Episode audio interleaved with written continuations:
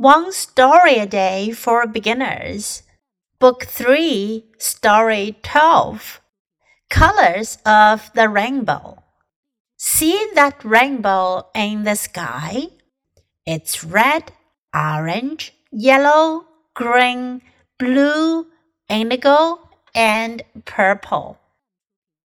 Red on the top, then orange, yellow, green, blue, indigo, and then purple at the bottom.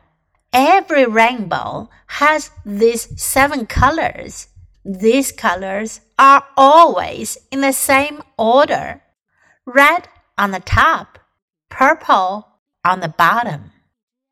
这个小故事讲的是彩虹的颜色，colors of the rainbow. Rainbow，彩虹。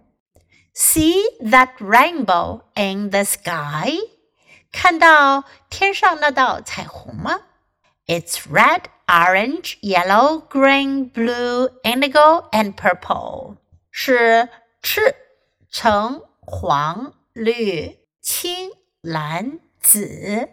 Red on the top，最上面呢是红色，也就是我们说的赤。Then orange，然后是橙色。 Yellow 黄色，green 绿色，blue 是蓝色的，indigo 呢是另外一种蓝色的名称，英文用了 indigo，它对应的中文呢是靛蓝。And then purple at the bottom，然后最下面呢最底下呢是紫色的。按照我们中国的说法呢是赤橙黄绿青蓝紫。